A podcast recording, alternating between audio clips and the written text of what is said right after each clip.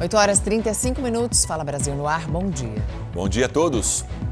Uma quadrilha que desvia dinheiro de celebridades milionárias está prestes a ser presa. Uma das vítimas foi o jogador Neymar. Depois de dois meses de investigações, a polícia descobriu quem retirou 200 mil reais da conta do jogador. O suspeito trabalhava em uma empresa que presta serviço para o banco e teve acesso a informações sigilosas. Um dos jogadores mais bem pagos do mundo. Uma conta bancária cobiçada. E um funcionário terceirizado com acesso a informações sigilosas. Ele pegava pequena é, quantidade assim de valor, valores baixos para essas pessoas é, 10 mil reais, 10 mil reais, que as pessoas não percebiam essas subtrações e ele continuava fazendo. Um auxiliar administrativo de 20 anos é apontado como operador do esquema criminoso. Ele trabalhava em uma empresa que presta serviço para um banco. Foi lá que o criminoso conseguiu a senha de um outro funcionário e, assim, tinha acesso à movimentação das contas dos clientes. Ele entrava no sistema e transferia os valores para contas ligadas à quadrilha. E só foi descoberto porque tirou uma quantia alta da conta de Neymar. Quando ele, ele começou a é, ficar à vontade, que ele fez essa de 50 mil, que foi o que o, o, o, o procurador do Neymar, ou o pai dele, é, descobriu e procurou o banco. No total, os criminosos tiraram 200 mil reais da conta do jogador. Essa quantia ela já foi devolvida. A polícia acredita que mais famosos tenham sido vítimas da mesma quadrilha e agora investiga se há mais funcionários envolvidos neste esquema. Os policiais também querem saber para quem esse jovem preso trabalha. O Neymar recebeu o dinheiro de volta porque a fraude aconteceu dentro do sistema bancário. Mas quando as fraudes envolvem quadrilhas que têm acesso aos dados das vítimas sem a falha na segurança, essa devolução pode ser um pouco mais complicada. Foi pedida a prisão temporária desse rapaz, que ele que era o que fazia a subtração e ele pegava esse dinheiro e passava para outros membros da quadrilha. E também nós achamos que pode ter outros colegas dele de trabalho também envolvidos nesse, nesse, nessa modalidade criminosa. Será que as pessoas, quando abrem uma conta num banco, sabem que o banco contrata uma outra empresa que tem pessoas de 20 anos com acesso às suas contas, às suas informações? Por isso que é importantíssimo você checar regularmente o seu extrato da sua conta bancária, né? Para confirmar se realmente aquilo ali tá, tudo está batendo. E eles iam em quem tinha muito dinheiro, né? Que não percebia uma, um, um saque de 10 mil. O Senado aprovou uma medida provisória que reduz o tempo de análise e disponibilização de remédios contra doenças graves, incluindo câncer, pelos planos de saúde. Yuri Ascar, bom dia. E como ficam esses prazos então? Bom dia, Sérgio. Bom dia a todos. Pelo texto, os medicamentos aprovados pelo Ministério da Saúde para serem usados no SUS deverão ser fornecidos pelos planos em até 180 dias. Mas existe uma diferença para os remédios destinados ao tratamento do câncer. Neste caso, o prazo para que os planos de saúde ofereçam os remédios é menor, 120 dias. E também fica estabelecida prioridade absoluta para a quimioterapia se a ANS, a Agência Nacional de Saúde Suplementar, não se manifestar neste prazo, o fornecimento dos remédios vai ser garantido automaticamente. Sérgio Mariana. Obrigada, Yuri. São milhares e milhares de brasileiros que fazem tratamento contra o câncer pelo SUS. Mais da metade precisa sair da cidade onde vive para receber um atendimento em outro local. E o pior cenário está nas regiões norte e nordeste do país. Alguns pacientes chegam a percorrer 2 mil quilômetros, um desgaste que pode agravar a doença. Letícia, Gilberto e Maria Antônia são pacientes oncológicos e precisaram deixar as cidades onde moram para buscar atendimento em outros municípios para tratar o câncer.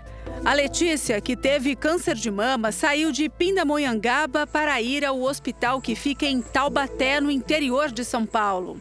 Eu ia pelo menos uma vez por semana, porque precisa fazer exame é, dois dias antes, um dia antes da químio, para poder passar em consulta, para o exame ficar pronto, para o médico ver como é que estão os exames, para poder liberar para químio.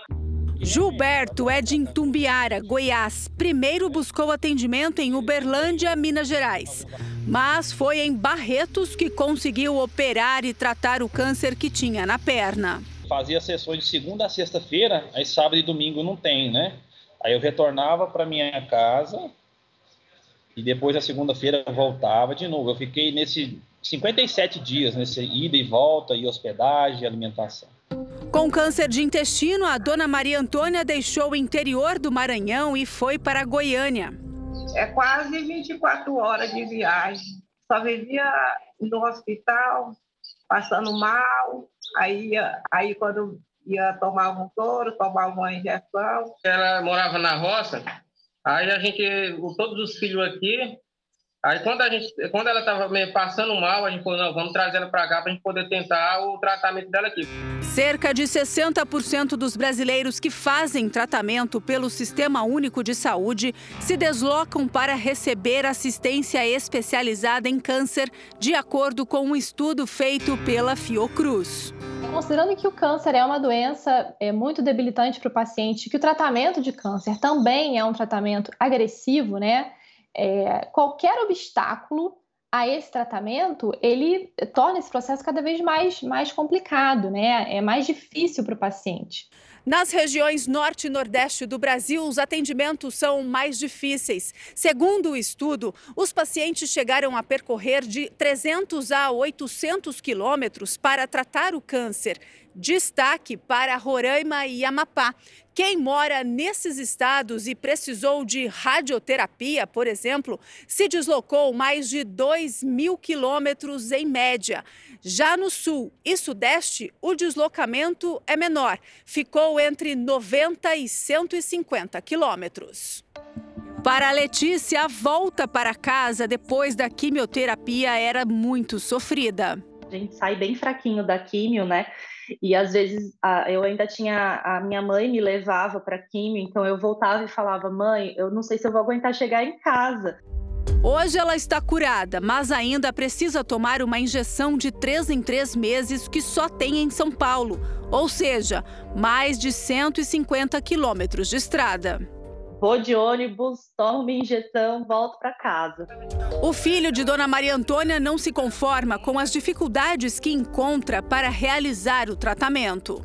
É muito, assim, muito triste você imaginar que a, a gente paga os impostos da gente e quando a gente precisa dos órgãos públicos, sistema de saúde principalmente, a gente vê nessa situação sem nenhuma resposta.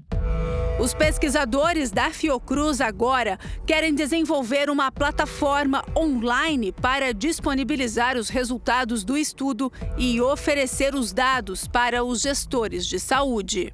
A gente precisa é, avaliar né, e mapear esses, esses vazios assistenciais para que as políticas de atenção oncológica consigam atender cada vez mais as necessidades desses pacientes que têm câncer.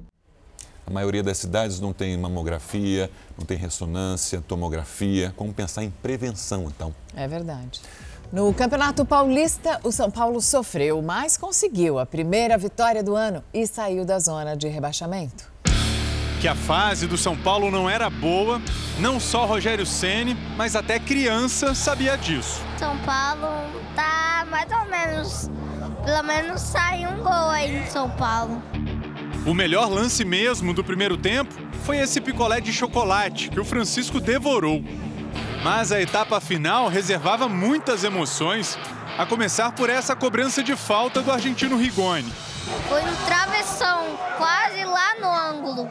Antes disso, o Santo André teve a chance de abrir o placar. Só que o atacante Gustavo Nescal perdeu esse gol incrível. Para não contar novamente com a sorte, era preciso fazer alguma coisa. Tem que mudar um jogador. Rogério Ceni parece ter escutado o recado e mexeu no time. Marquinhos, que havia acabado de entrar, aproveitou o cruzamento rasteiro e marcou o gol da vitória para a alegria do Davi Luca, que foi ao Morumbi pela primeira vez ao lado do pai. A primeira vitória nesse Paulistão traz alívio não só para o torcedor são paulino, mas também para o técnico Rogério Ceni, que vinha sendo bastante questionado nesse começo de temporada. Desde a minha chegada foram poucas vitórias. É, não tem como chegar aqui sorrindo é, quando as vitórias não vêm, né? Então, é, que a gente possa voltar a sorrir, acompanhado também de, de vitórias. No Campeonato Carioca, o Vasco conquistou a terceira vitória seguida, desta vez contra a Portuguesa, e dormiu na liderança da competição. O jogo foi especial para um ídolo vascaíno. Nenê, 150 jogos com a camisa do Vasco. Uma identificação e tanto. Hoje não fizemos um grande jogo, a gente sabe que não é todo jogo que a gente vai conseguir fazer três gols. Mas é importante que a gente conseguiu uma vitória importante e eu pude marcar o gol, cara. Que isso, muita, muita honra para mim. Logo no primeiro lance, opa, ele foi caçado.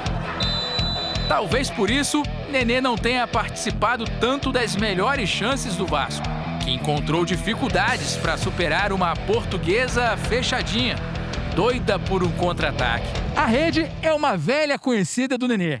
É aquele casamento perfeito, sabe? Parece que os dois nasceram um para o outro. A partida caminhava para um empate xoxo, com poucos lances de gol, mas aí os dois se reencontraram. Gabriel Peck foi derrubado na área.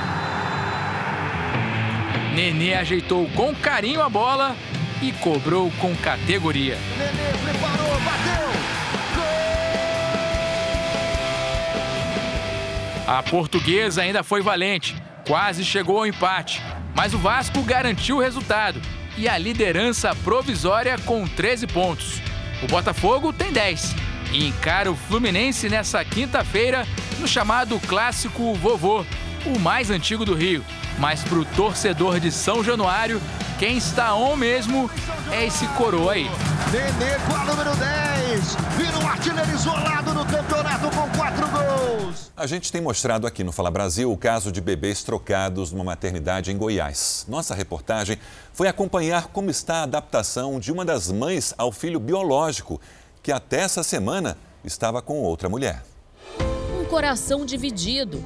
A alegria de ter o filho nos braços e a saudade do bebê que ela amou e cuidou como se fosse dela. Eu acho que eu tô sentindo muita falta dele, nossa Deus. Chorava, ele chorava muito de dia, né? Esse aqui dorme muito, aí a gente fica meio, acha meio estranho.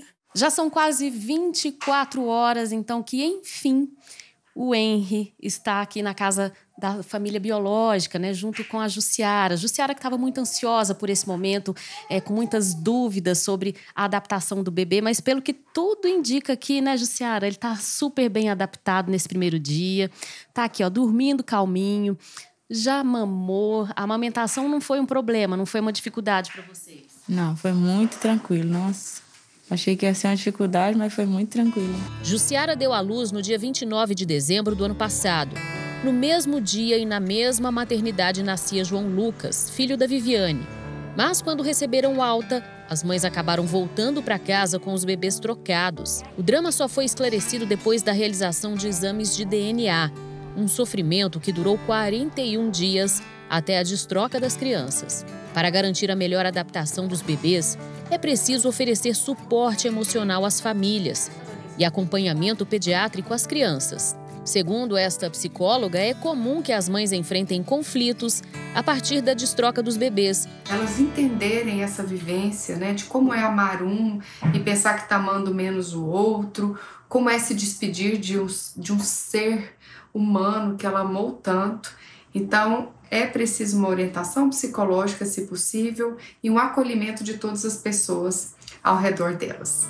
Se depender da Jussiara, as duas famílias vão se aproximar ainda mais e usar o amor para superar toda a dor causada.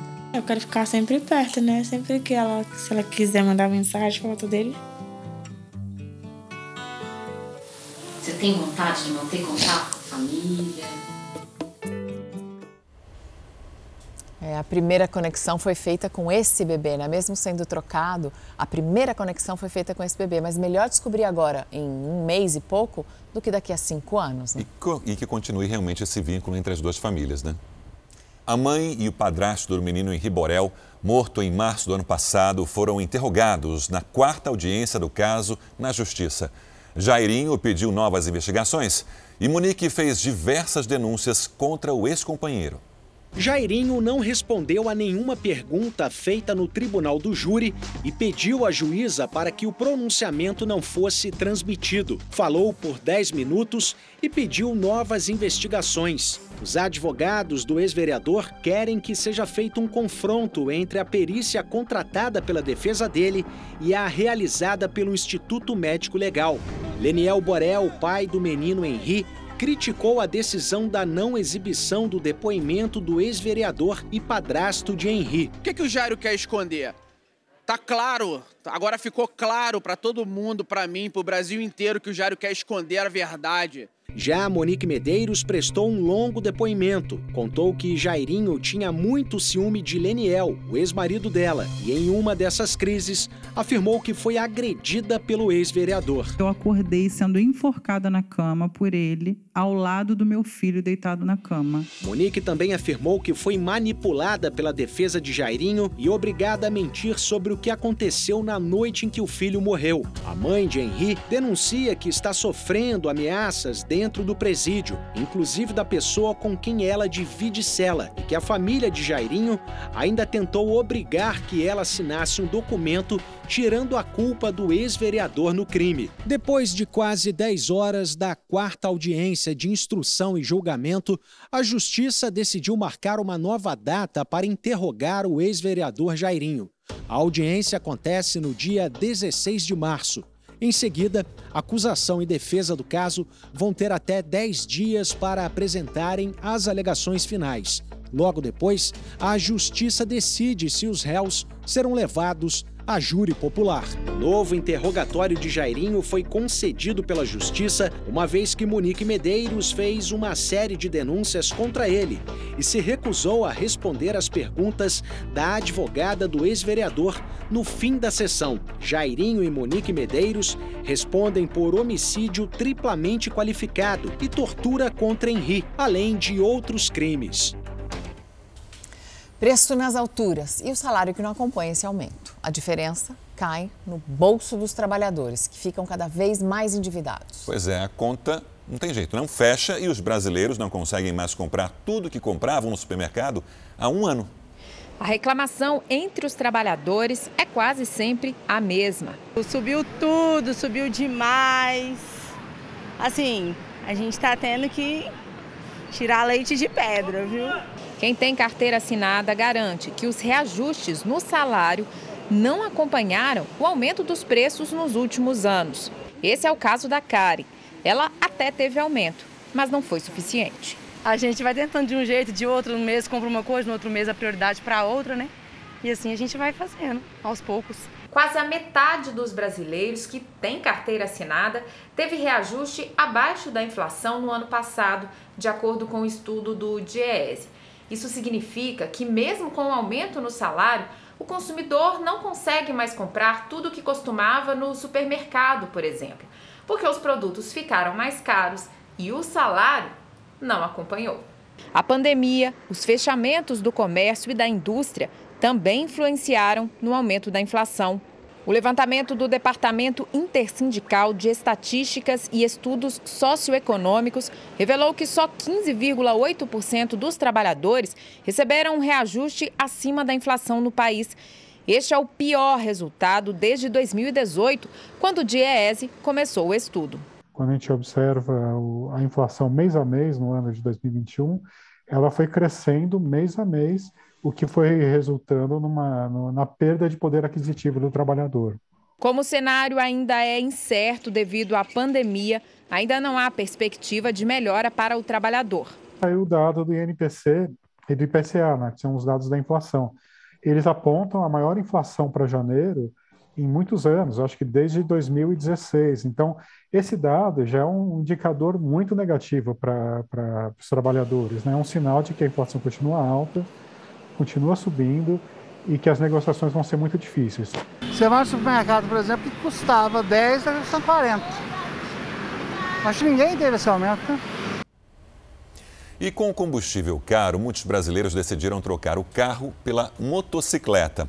Bom, além da economia, claro, a opção pela moto ajuda a ganhar agilidade no trânsito. Bom, Parece que são vantagens, porque já se reflete isso num aumento pela procura para tirar ou então para renovar a carteira de habilitação para pilotar sobre duas rotas. Há seis meses, o Ivan trocou o carro pela moto e diz que não se arrependeu. Além de agilidade no trânsito, o professor de artes marciais conta que gastava mais de 800 reais por mês para abastecer o carro e com o estacionamento, sem falar no IPVA de cerca de 1.300 reais. Com a moto, o custo com o transporte caiu muito. A moto IPVA, esse, esse ano aqui eu paguei 305 reais. Não pago Zona Azul. De gasolina, com ela eu encho o tanque, dá mais ou menos 42 reais. Ando uma semana com ela direto. O Marcos, que mora no Rio de Janeiro, também passou a usar moto e diz que valeu a pena por vários motivos. O primeiro motivo foi o trânsito, né? O trânsito é muito caótico aqui no Rio de Janeiro. É, o segundo, IPVA, seguro. Realmente essas taxas estão bem altas, né? Já o Ricardo, que é líder comunitário em São Gonçalo, na região metropolitana do Rio, passou a usar moto no dia a dia e conseguiu reduzir em 10 vezes o gasto com combustível. O carro em si agora é só para ir buscar doação, mas meu veículo de locomoção pelo bairro, pela cidade, é a moto que a moto estou gastando atualmente 50 reais por semana, coisa que o carro, com o mesmo trajeto, mesmo percurso, eu gastava 500 reais por semana. Comprar uma moto tem sido a alternativa de muitos brasileiros para reduzir os custos com o transporte. Para este economista, é uma consequência do aumento da inflação que diminuiu o poder de compra da população. Além disso, os carros e os financiamentos estão mais caros. A gente está tendo um aumento de Selic, que é a taxa básica de juros, que faz com que os financiamentos todos fiquem mais caros. E a população espremida, estando mais pobre e precisando se transportar, que não é nenhum luxo isso, ela tem que arrumar alternativas, ela tem que arrumar substitutos mais em conta, mais baratos, que caibam no seu bolso. Há anos que as motos já ocupam espaço no trânsito brasileiro, mas de dois anos para cá houve uma explosão de vendas. Segundo o Denatran, o número de renovações de carteiras tipo A que é para dirigir esse tipo de veículo, cresceu 36% entre 2019 e 2021. Já a quantidade de primeiras carteiras para dirigir também as motos cresceu 77% em 2021, se comparado ao ano de 2020. O Antônio trabalha há 11 anos com venda de motos e diz que na pandemia houve um aumento na procura. Teve meses na pandemia, no auge da pandemia em 2020, que teve meses que a gente vendeu mais que em 2019 sem a pandemia a gente identificou que as pessoas, às vezes, perderam o emprego e compraram moto para poder trabalhar com o aplicativo. Teve pessoas que ficaram com medo do contato com as pessoas do ônibus e resolveram comprar a moto para não ter esse contato. Este ano, o Antônio não tem do que reclamar. As vendas continuam aceleradas. A média é de 17 a 20 motos por mês, a média de vendedor. Hoje foi a vez de vender uma moto para o José Roberto. O zelador pretende deixar o carro mais na garagem e sair de moto, de preferência com a namorada na garupa. Economiza tempo e gasolina. Tá feliz? Bastante. Tá satisfeito? Essa surpresa também, né? Logo eu, primeiro, nunca dei entrevista na minha vida. Tudo junto? Tudo junto e é misturada. Liga aí, vamos ver como é que você fica nessa moto aí.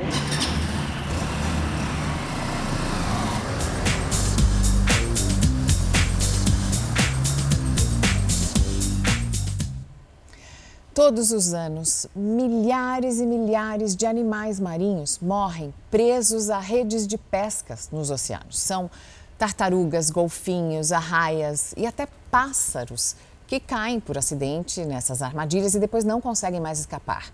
Agora, os cientistas descobriram que iluminar as redes de pesca pode ajudar a preservar a vida nos mares. Quando os pescadores puxam a rede, além de peixes, muitos outros animais acabam arrastados para dentro dos barcos e são jogados fora. Estima-se que em todo o mundo mais de 7 milhões de toneladas de vida marinha são simplesmente descartadas anualmente. São tubarões, tartarugas, arraias, golfinhos e também muitas aves em busca de peixes que acabam involuntariamente nas redes de pesca. Os animais não enxergam e ficam presos durante o mergulho. Um desperdício gigantesco que impacta as espécies e a própria sobrevivência dos pescadores. Muitas pesquisas já foram feitas para tentar diminuir esse impacto. Um dos desafios sempre foi tentar conciliar uma estratégia sem prejudicar a indústria de pesca. Recentemente, um dos testes teve uma boa eficácia e uma ideia muito simples: iluminar as redes de pesca. Pode parecer contraditório, afinal, os peixes são pegos de surpresa. Mas os cientistas de uma universidade do Reino Unido instalaram luzes de LED em vários pontos das redes. As pesquisas foram feitas em águas da costa peruana, onde a maior parte dos barcos utiliza redes. A conclusão foi que, para os pescadores, não houve prejuízo e que a sinalização luminosa fez diminuir a captura de tartarugas em 64% e a de aves em 85%. A técnica teve resultados positivos para apenas estes dois animais, mas os testes continuam, agora com luzes coloridas, na tentativa de alertar outras espécies. 40 milhões de pessoas podem morrer por causa das altas temperaturas provocadas pelo aquecimento global nos próximos 80 anos. O alerta está num novo relatório divulgado pela ONU. Vamos ao vivo com Bianca Zanini. Bianca, boa tarde para você. Esse documento sugere alguma solução? Bom dia, Sérgio. Bom dia a todos. Sim, para conter as mudanças climáticas, a ONU sugere que as nações adotem medidas urgentes, como estratégias para a redução dos gases poluentes, além de medidas de preservação das florestas, evitando queimadas. Os países que serão mais impactados pelas altas temperaturas são os países em desenvolvimento, onde as taxas de desigualdade social são maiores. No Brasil, pelo menos três estados registraram temperaturas recordes em janeiro. E aqui no Oriente Médio, vários países atingiram temperaturas recordes acima de 50 graus em meio a uma onda de calor em junho e julho do ano passado, no verão daqui. Mariana. Obrigada, Bianca. Um crocodilo passou seis anos com um pneu preso ao pescoço na Indonésia. Foram várias tentativas ao longo desses anos para capturar o animal só que antes sem sucesso, até que o morador teve a ideia de criar uma armadilha com galinhas para atrair o bicho. Depois de capturado, o crocodilo foi imobilizado e aí as pessoas puderam retirar o pneu. A suspeita é de que alguém tenha colocado o pneu de propósito no crocodilo para transformá-lo, quem sabe, em um animal doméstico. De extremo mau gosto, né? Essa pessoa devia colocar o pneu no próprio pescoço para ver se é bom. Na tensão de uma possível guerra entre Rússia e Ucrânia, soldados que estão há anos nas trincheiras vivem a incerteza sobre o futuro. Veja na reportagem da nossa correspondente na Europa, Ana Paula Gomes. O som das granadas. A busca pelo abrigo mais próximo. O som quebra o silêncio na gelada linha de frente ao leste da Ucrânia. Aos 27 anos, esse soldado é ex-mineiro e estudante de engenharia e desabafa. Estamos cansados dessa guerra sem fim. Essa é a rotina dos soldados ucranianos que estão na região de Donbass, que está em conflito desde 2014. Apoiados por Moscou, os separatistas romperam com o governo ucraniano e proclamaram a independência. Para manter a forma, ele montou uma academia improvisada, já que o conflito está estagnado. Apesar da aparente tranquilidade, aos 44 anos, esse outro soldado ucraniano diz estar preparado. Se uma guerra começar, é impossível prever o que vai acontecer. A pessoa terá que confiar em suas habilidades. O mais importante é evitar o pânico porque o pânico é algo que não se pode controlar. Segundo o governo da Ucrânia, cerca de 15 mil pessoas já morreram nesse conflito. A Rússia nega ser parte, mas teria apoiado os separatistas com ajuda financeira, militar e documentos. Uma fonte do Ministério da Defesa ucraniano estima que existem cerca de 35 mil combatentes separatistas e 2 mil forças regulares russas na região. A tensão entre os dois países vive um novo capítulo que deixa o mundo em alerta. A cada dia, novas imagens de satélite revelam o avanço das tropas russas para a fronteira da Ucrânia. Apesar do cenário apontar para uma possível guerra, autoridades russas e ucranianas acreditam que uma solução diplomática pode estar mais perto depois do esforço da Europa para buscar um acordo entre os dois países. Já Estados Unidos e parte da Europa acreditam que a Rússia pode invadir a Ucrânia a qualquer momento. Pesquisadores brasileiros criaram uma substância que promete destruir o vírus da Covid-19 nos ambientes. É um composto que é misturado à tinta de parede. A solução desenvolvida para ser misturada a tintas ainda segue em estudo.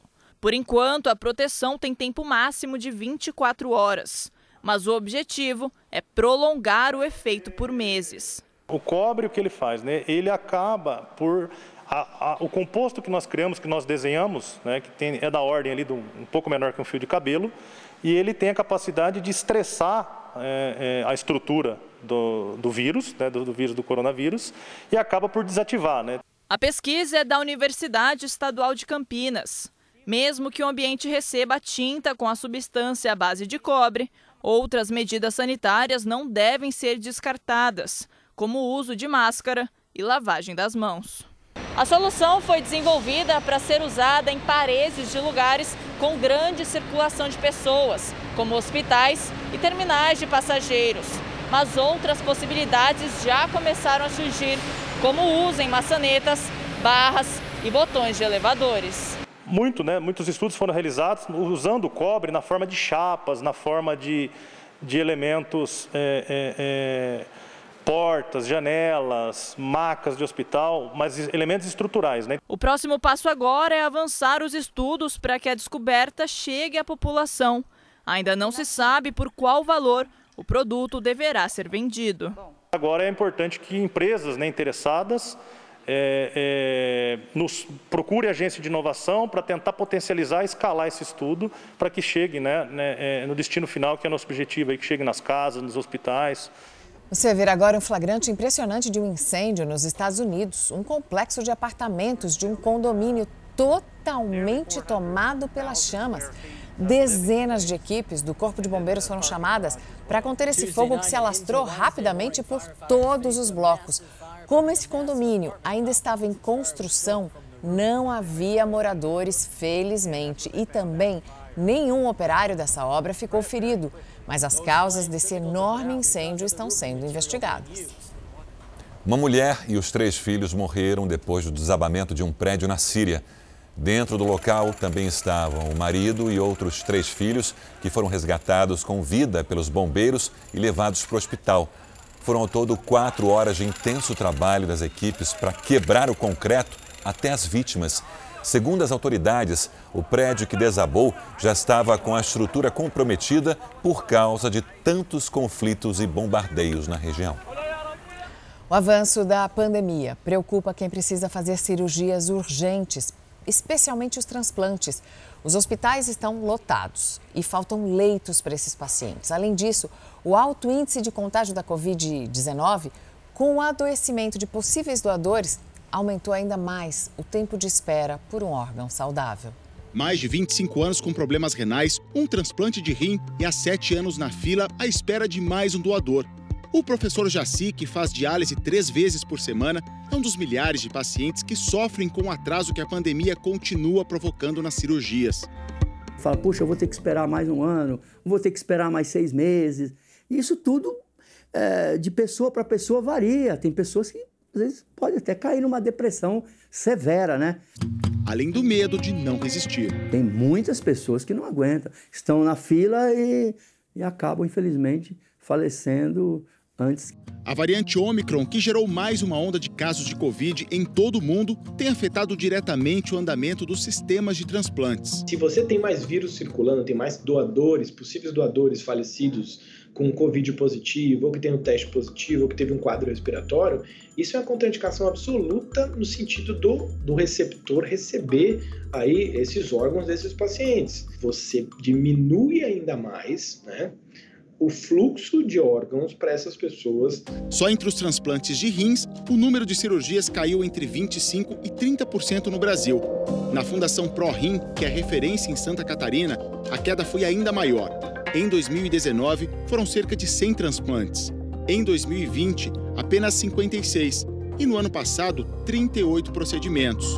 Para o presidente do hospital, além do maior número de doadores contaminados com a Omicron, existe o problema da falta de leitos. O paciente transplantado ele vai ter as suas defesas diminuídas pelo uso de remédios que abaixam suas defesas, os imunossupressores. Então, dependendo do tipo de órgão que ele vai realizar o transplante, ele precisa de UTI, de uma unidade de terapia intensiva, outros não, mas ele precisa de um cuidado, de um local que vá manter a segurança dele. Apesar do impacto do coronavírus na rede hospitalar, o Ministério da Saúde garante que o Brasil manteve cerca de 60% dos transplantes durante a pandemia.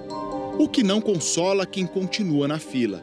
Sair de casa cedo, caminhar até o ponto de ônibus e pegar três conduções até o centro de São Paulo. É uma rotina que a Jarcione repete quatro vezes por semana para fazer hemodiálise, há 18 anos. Pela misericórdia, me arrastando, com falta de ar. Mas tem que pegar três conduções daqui para lá mas tenho que ir. É obrigatório ir, porque senão, se não for, já viu, é pior. Ela espera por um transplante de rins há 10 anos. Enfrentar toda essa rotina para quem tem a saúde debilitada é ainda mais difícil e perigoso quando um vírus como o da Covid está com circulação alta. O maior medo da Jarcione é ser contaminada. Primeiro, pelo risco de ter a forma grave da doença. Depois, de perder a chance de um transplante se aparecer um doador compatível? Estava na prioridade logo, quando, já tem mais de, acho que uns dois anos que eu estou na prioridade. É, quando entrou a pandemia, eu tinha entrado na prioridade. Aí já viu, fiquei esse tempo todo e eles não chamaram até agora. Eu tenho medo de, quando sai, vier sair o transporte, se sair mesmo, eu já nem tenho mais viva, né? Porque a tendência, você sabe que qualquer hora a gente pode ir nessa máquina aí. Eles não podem sair da fila de espera nem mudar os impactos causados pela Covid. Acreditar que vai dar certo é só o que podem fazer. Esperança e fé. Tenho fé em Deus que vai dar tudo certo, né? Você vai conhecer uma idosa de 99 anos que é um verdadeiro exemplo de vida. Mesmo com a idade avançada, ela frequenta a sala de aula para incentivar as crianças a gostarem de estudar e também quer realizar um grande sonho: ser médica.